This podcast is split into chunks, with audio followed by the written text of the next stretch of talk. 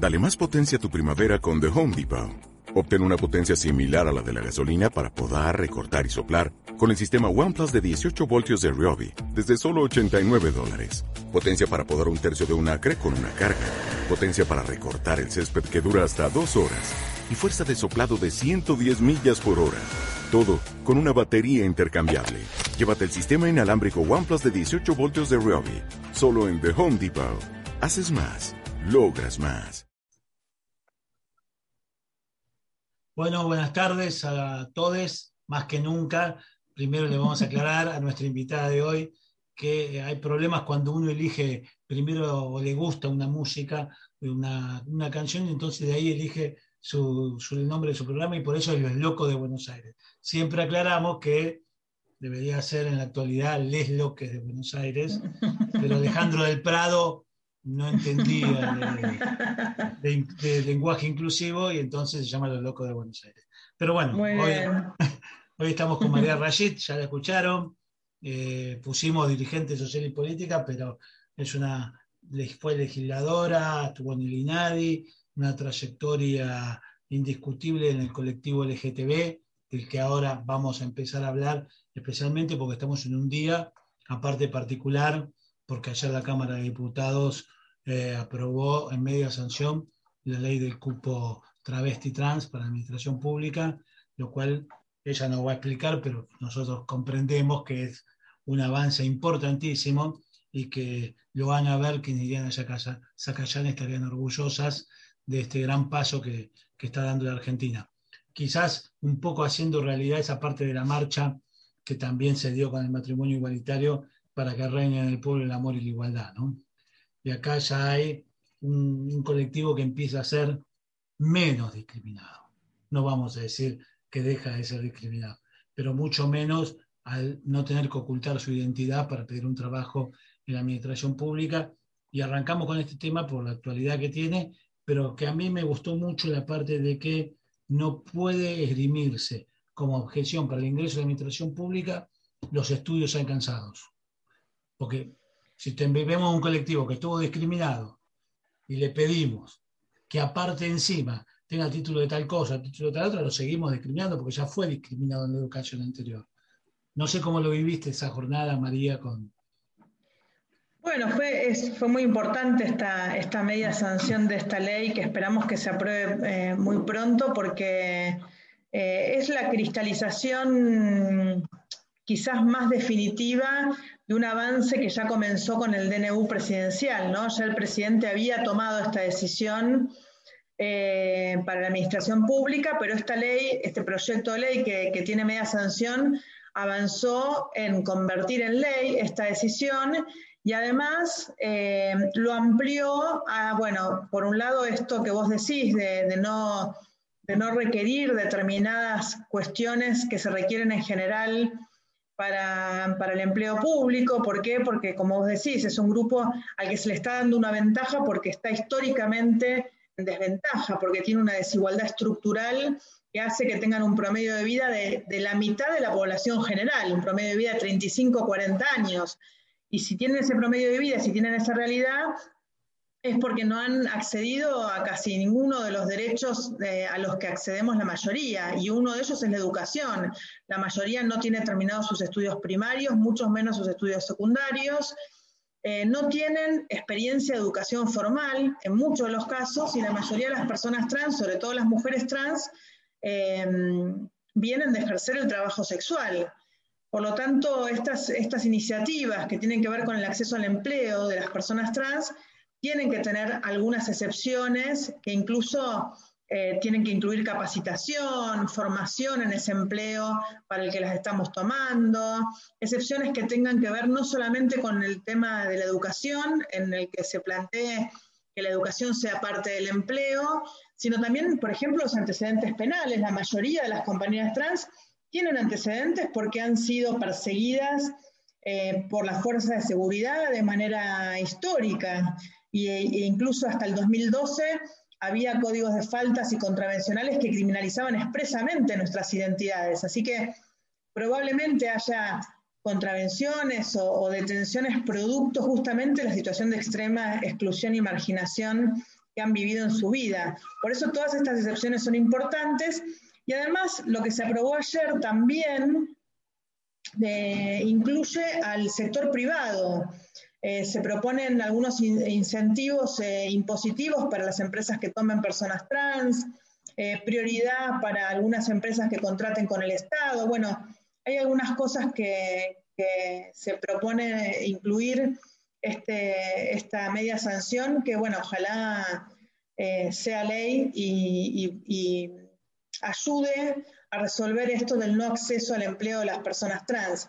Nosotros también estamos impulsando una ley integral que incluye otras políticas públicas en otros temas que, esperamos se traten muy pronto, eh, programas de terminalidad escolar, eh, por ahí específicamente em, para personas trans, programas de vivienda, una reparación, porque lo que siempre decimos es que las personas trans tienen un promedio de vida de 35 a 40 años. Por lo tanto, las mayores de 40 son sobrevivientes. Eh, sobrevivientes de la violencia institucional y social que vivieron durante todas sus vidas.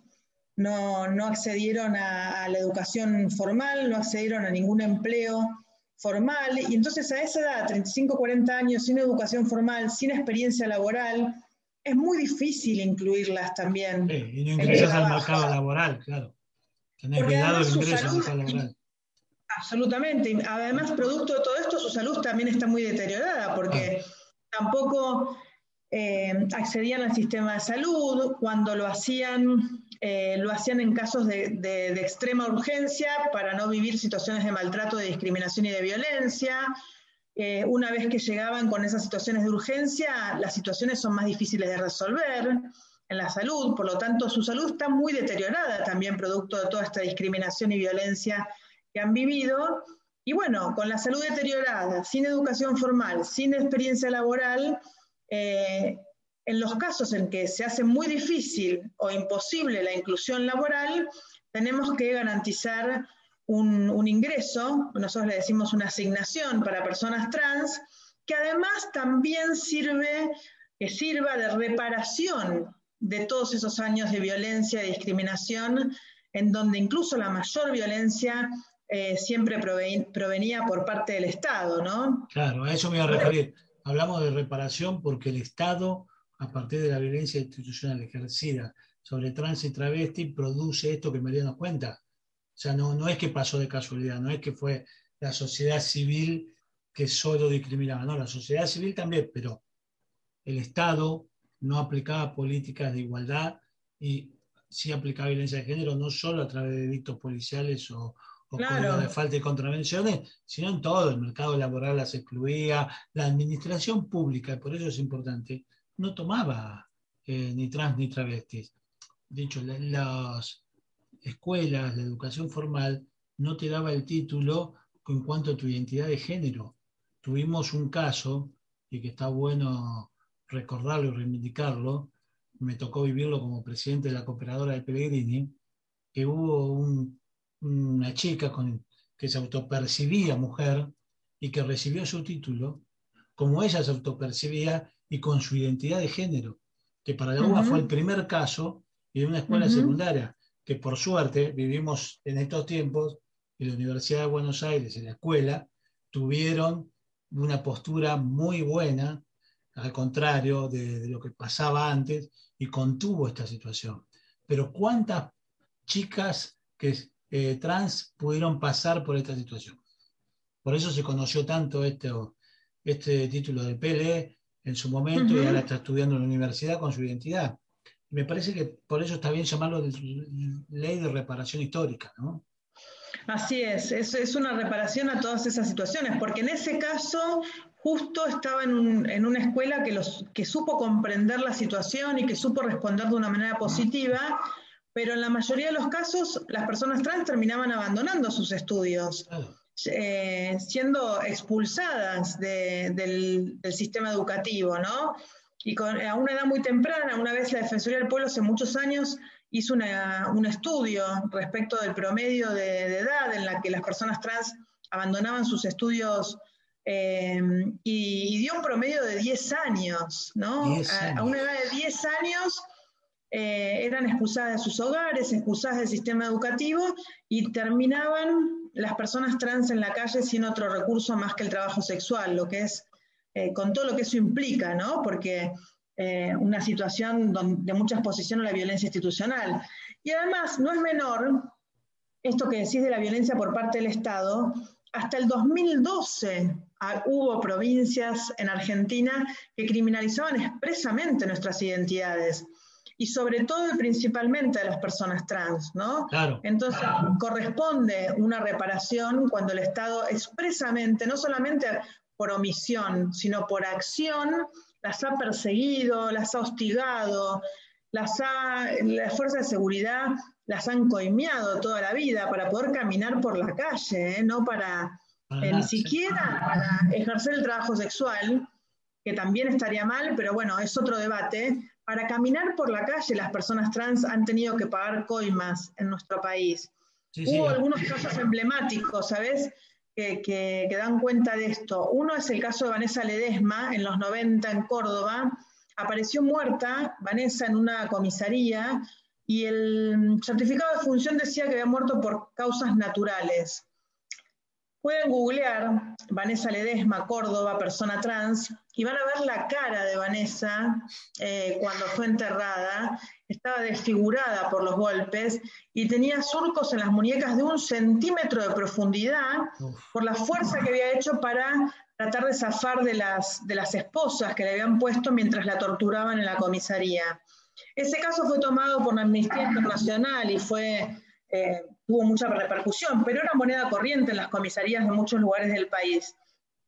Y para no irnos tan lejos, la Ciudad de Buenos Aires, la comisaría, creo que era la 23 de Palermo, está sobre Santa Fe, en una Santa esquina. está, esa.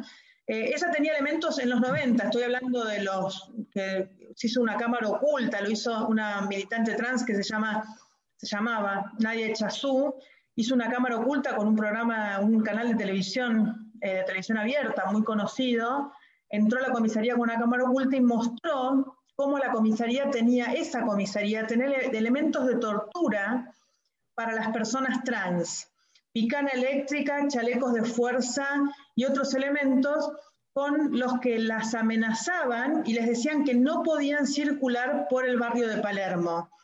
Había una organización en aquella época que se llamaba Los Vecinos Sensibles de Palermo, que era una organización de vecinos profundamente fascistas, que articulaban con la policía para asegurarse de que las personas trans no circularan por Palermo. Pero ni siquiera estoy hablando de ir a comprar el pan, ir a una reunión de militancia, ir a la casa de una amiga.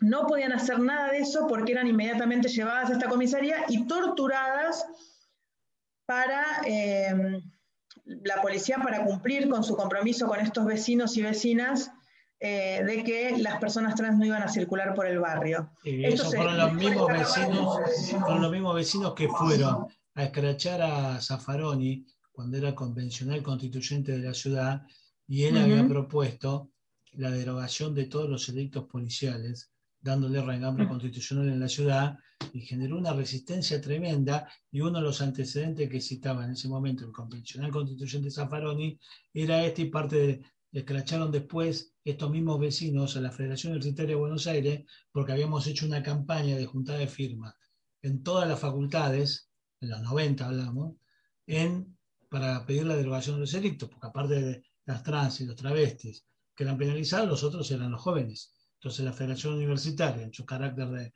referente gremial de un sector de la juventud, también se había puesto y sufrían estos mismos escraches y persecuciones que vos decís, no hace mucho. Eran estos mismos grupos, exactamente, era este mismo, este mismo grupo eh, porque para esa época es que se, justamente se derogaron finalmente los edictos policiales, se instauró el código de convivencia que redactó Zaffaroni, que duró muy poco tiempo, lamentablemente, porque luego se aprobó el código contravencional eh, que trajo el PRO a la ciudad.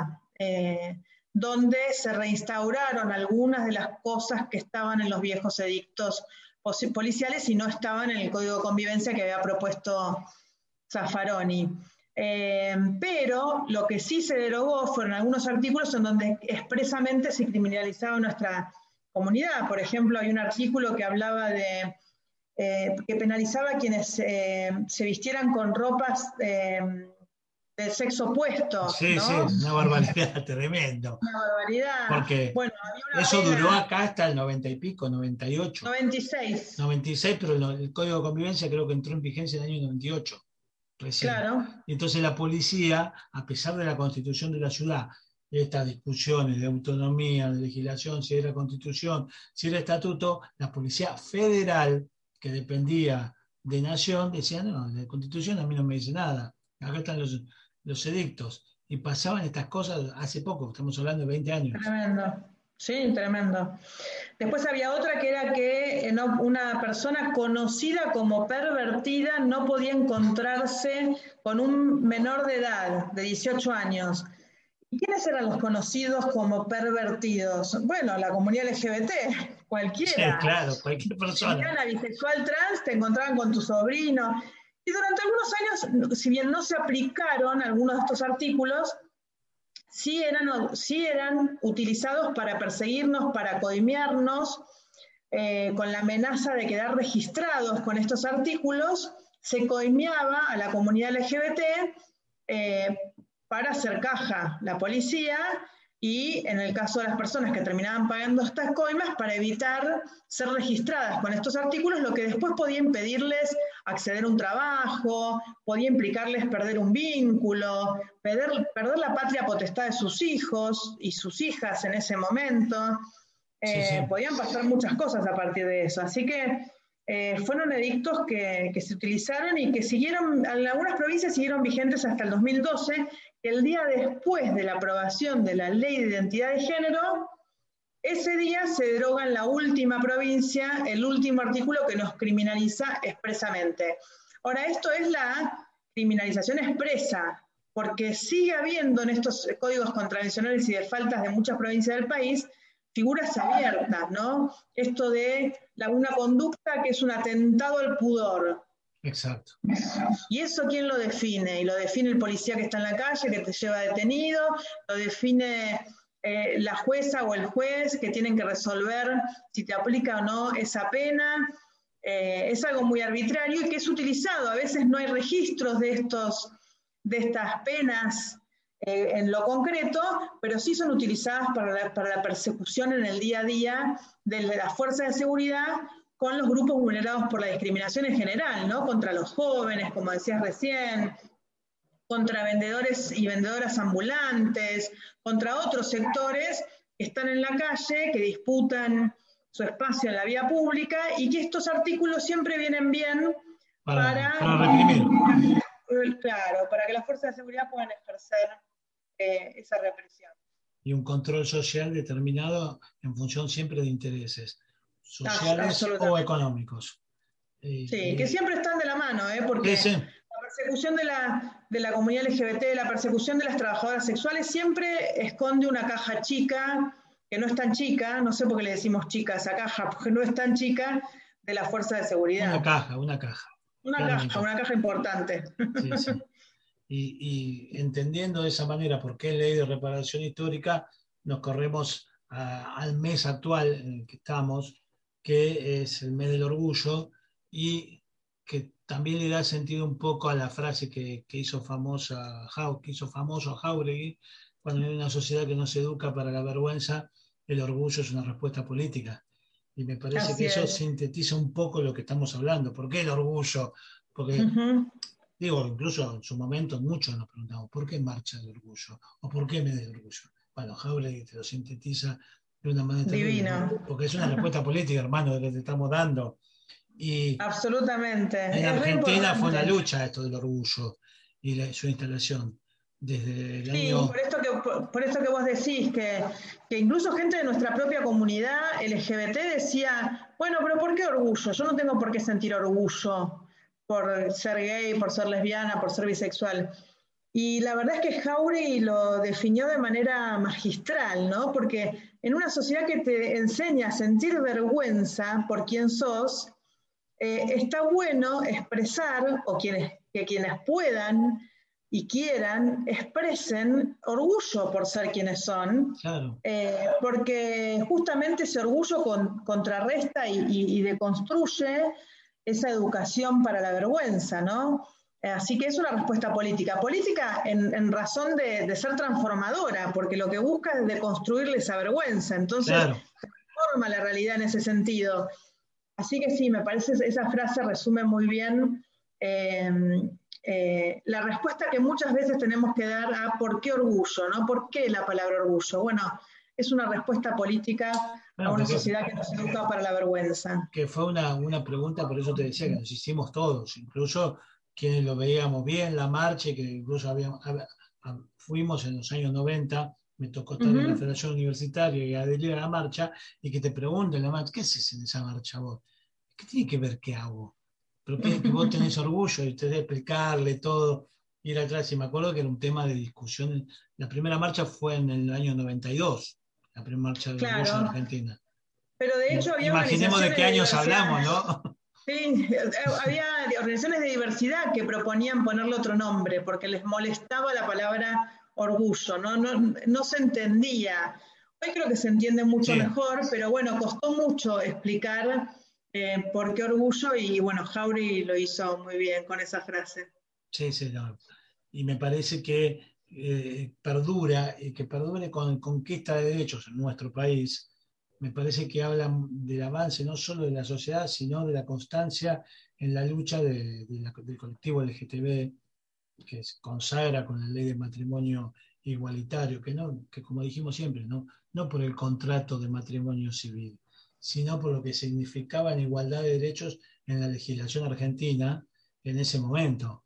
El de Totalmente. Percibirnos todos de la misma manera, que tenemos todos los mismos derechos.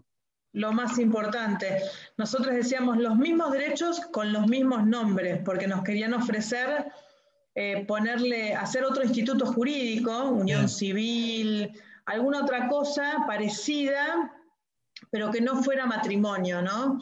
Y al principio algunas organizaciones un poco cedían a ese discurso porque les parecía que iba a ser imposible aprobar matrimonio igualitario en Argentina y cedieron a ese discurso. Pero nosotros desde la federación decíamos, los mismos nombres es lo que nos da, nos da acceso a la igualdad. Y la igualdad como mensaje del Estado es imprescindible para trabajar contra la discriminación y la violencia en la vida cotidiana. Nosotros podemos tener los mismos derechos en cuanto a compartir una obra social, dejar una pensión, heredarnos eh, los bienes cuando hay. Podemos tener acceso a todos esos derechos, pero si no tenemos los mismos derechos con los mismos nombres, vamos a seguir, esto va a ser una ley de apartheid. Y vamos, nosotros poníamos, la, eh, siempre comparábamos con los afrodescendientes y africanos que luchaban contra las leyes de apartheid, ¿no? no era que la parte de atrás del colectivo era más fea que la parte de adelante del colectivo. No era ese, la, esa no era la cuestión. La cuestión tenía que ver con el mensaje de igualdad del Estado, que ellos y ellas pudieran acceder a esa igualdad como mensaje del Estado iba a permitir trabajar por lo más importante, que es la igualdad en la vida cotidiana, que es la no violencia, que es la no discriminación. Entonces siempre que siempre comparábamos con esas leyes porque la unión civil en definitiva iba a terminar siendo una ley de apartheid para nuestras familias. Y que todavía se arrastran viejos expedientes en la justicia nacional en lo civil que discuten esto, cuál era el derecho sucesorio de las personas del mismo sexo que estaban conviviendo, porque no, existía el matrimonio igualitario. Y son expedientes que llevan años y peleas familiares y todo lo que pasa en esos casos sí, mucha gente incluso que había que hace 30 años que estaban juntos o juntas, que las familias de la persona fallecida hacía 20 años que no le hablaban porque estaban enojados justamente porque el hijo era gay. Y de repente la persona fallecía y aparecía toda esa familia que hacía 20 años que no le hablaba a reclamar los bienes y su compañero, el que había estado 30 años con, con él, eh, eh, el que había acompañado los momentos de mayor angustia, momentos de enfermedad, sus últimos, sus últimos días y sus últimos momentos, ese compañero se quedaba sin, sin absolutamente nada, teniendo que capaz que dejar hasta su vivienda porque venía a reclamarle a esa familia que hace muchos años que no, que no le hablaba. Entonces, había un montón de situaciones de extrema injusticia. Pero reitero, eso era importante porque en la vida cotidiana de una persona y de una pareja es fundamental. Pero lo más importante era, ese mensaje del Estado de igualdad que hoy nos permite estar trabajando por, lo más importante que es la igualdad real. Exacto. Y bien, estamos viendo que el principal planteo de, de, este año de la Marcha del Orgullo va a pasar por la ley de reparación histórica. Y se está preparando, porque lo que, lo que sí me surgió como, como pregunta, y que esta es la oportunidad de hacerlo en público, que está, está bueno, el mes del orgullo internacionalmente es este, y se debe a la primera protesta en el pub neoyorquino y la resistencia a la represión policial que, que se dio, creo que era Greenwich Village, y por qué nosotros, que está bueno explicarlo y ponerlo de relieve, por qué nosotros en Argentina hacemos la marcha del orgullo casi a fin de año, en otro mes. Bueno, hay dos argumentos principales. Uno que tiene que ver, uno es el, argumento más elegante eh, y otro es el argumento más pragmático. Te voy a, voy a empezar por el elegante. Eh, queríamos una fecha que tuviera que ver con nuestra propia historia también, con una, con una realidad más local. Eh, y ahí encontramos, buscando esa historia y relevando esa historia, que había una organización en Argentina, la primera de la que se tiene registro en Argentina y en América Latina además, que se llamaba Nuestro Mundo. Nuestro Mundo fue una organización que después va a crear el Frente de Liberación Homosexual, eh, un conjunto de organizaciones, estaba Nuestro Mundo, estaba una organización llamada Eros, una organización que se llamaba SAFO, había un conjunto de organizaciones, la mayoría de los militantes y las militantes eran militantes de izquierda, de la izquierda peronista, de la izquierda marxista, de la izquierda comunista. Eh, y esta organización que nace dos años antes de Stonewall, en 1967, el primer registro que tenemos de esta organización es de un boletín que publican el primero de noviembre de 1967. Ese boletín eh, lo encontramos eh, haciendo, eh, relevando un poco la propia historia, y entonces pensamos en que la marcha eh, en Argentina reivindicara esa, esa, primera publicación de esta primera organización de Argentina y de América Latina. Y entonces decidimos hacer las marchas los, primeros, los primeros sábados de noviembre. Hay otro motivo también que, que, por ahí es más pragmático y que tiene que ver con el, el desarrollo de las marchas, las marchas surgen, como, como, dijiste, como bien dijiste, en Nueva York, a partir de una racia policial en un, en un bar de Nueva York, eh, y, se, y, se, desarrollan en junio. Eh, y en junio hace mucho frío en Argentina. De hecho, eh, en general, los días que elegíamos para hacer la marcha alrededor del 28 de junio, que es la fecha internacional, solían ser, justo teníamos un ojo para elegir el día más frío del año, impresionante. Entonces eso hacía que, por un lado, el carácter festivo que tiene la Marcha del Orgullo y que da cuenta de, este, de esto del orgullo, de esto de celebrar la diversidad como un acto político, se perdía un poco con esto del frío y estar todos tapados hasta acá y muriéndonos de frío en la calle. Se perdía la cantidad de gente que podía venir, había gente que estaba con, distintas, eh, con distintos problemas como para poder eh, tomar frío, personas eh, con alguna enfermedad o personas con alguna infección o que no podían exponerse a ese frío. Entonces, por todos estos motivos dijimos, bueno, busquémosle otra fecha a la marcha que tenga que ver con nuestra propia historia, que nos permita elegir un momento del año que, que no afecte la salud de nadie y que nos permita hacer más y poder hacer de las marchas lo que son en otros países que tienen que ver con esto, ¿no? con celebrar la diversidad.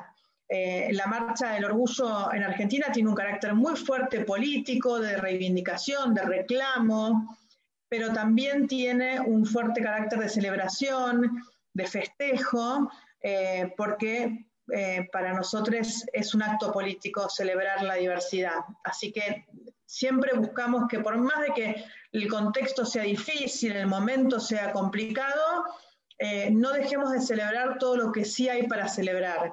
Y la verdad es que en Argentina tenemos muchas cosas para celebrar, más allá de todas las dificultades que tenemos como sociedad, como pueblo, eh, en, un montón de aspectos. Eh, se ha avanzado mucho en el reconocimiento de nuestros derechos, así que hay mucho para festejar también. Claramente, y por eso hacemos un poco este repaso para atrás y para, para ir terminando y agradeciéndote, María, la generosidad de esta, esta charla. estás, ahora en el Instituto contra la Discriminación de la Ciudad de Buenos Aires y han realizado varios estudios eh, de la sociedad porteña. Entonces mi pregunta es, ¿los porteños discriminamos? Todos y todas y. El 10 porteño, ¿no? Discriminamos. todos vivimos en una sociedad en donde hemos aprendido eh, a discriminar. Eh, la discriminación es parte de lo que nos enseñan en la escuela, es parte de lo que nos enseña nuestra familia. Eh, es, imposible. Quien dice que no discrimina, a veces, a veces por alguna situación de discriminación me toca ir a hablar a un hospital o una escuela, me dicen, no, acá no se discrimina. Empezamos mal. Empezamos mal. claro, empezamos mal. Porque si vos pensás que no discriminás nunca o que en este espacio no se discrimina nunca, es porque no somos conscientes de la discriminación, no la registramos. Porque la discriminación sucede porque así nos educaron. Lo que tenemos que es poner mucho empeño, mucho esfuerzo en deconstruir lo que aprendimos, en sacarnos todos estos prejuicios que nos fueron incorporando en la escuela, a través del cine, de la cultura, de la familia. Hay un montón de instancias. Tiene una muy buena campaña de marketing la discriminación. Estamos contrarrestando, estamos trabajando mucho para contrarrestar y para deconstruir, pero sigue siendo así. ¿no? Sigue habiendo frases, conceptos arraigados, naturalizados, que muchas veces hasta sin querer repetimos. Eh, así que sí, hay mucha discriminación en la ciudad de Buenos Aires eh, y, estamos trabajando para, para deconstruirla, para aprender cosas nuevas, para celebrar la diversidad desde el Instituto contra la Discriminación de la Defensoría del Pueblo, que forma parte de la Defensoría del Pueblo de la Ciudad de Buenos Aires.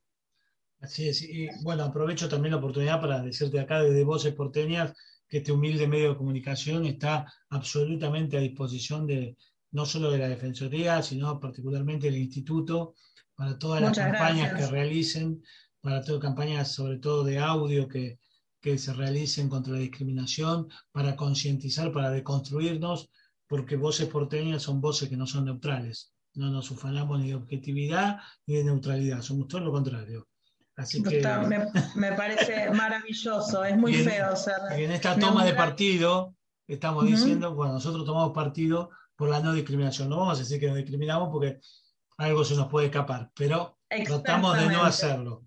Entonces, como tomamos partido para eso, a disposición, nos estamos comunicando. Ahora, para ir finalizando, si alguien tiene alguna inquietud o quiere denunciar algún acto de discriminación o hecho de discriminación que sucede en la ciudad, ¿dónde se dirige?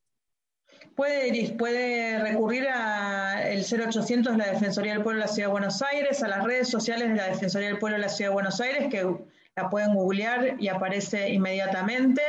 Eh, las redes sociales del Instituto contra la Discriminación de la Ciudad de Buenos Aires, que también eh, lo pueden encontrar. Y, y ahí están además nuestros teléfonos, nuestros números de WhatsApp. Tratamos de generar muchas formas de comunicación para que no haya posibilidad de que alguien se quede sin, comunicarse con nosotros. El mail que te puedo pasar entre ellos es ICD, Instituto contra la Discriminación, es icd.defensoría.org.ar. Eh, y en las redes pueden encontrar eh, todos los demás medios de comunicación para que no, no, haya posibilidad de que no nos podamos comunicar y resolver la situación que se plantea siempre eh, poniendo todos los recursos que tenemos en ese sentido.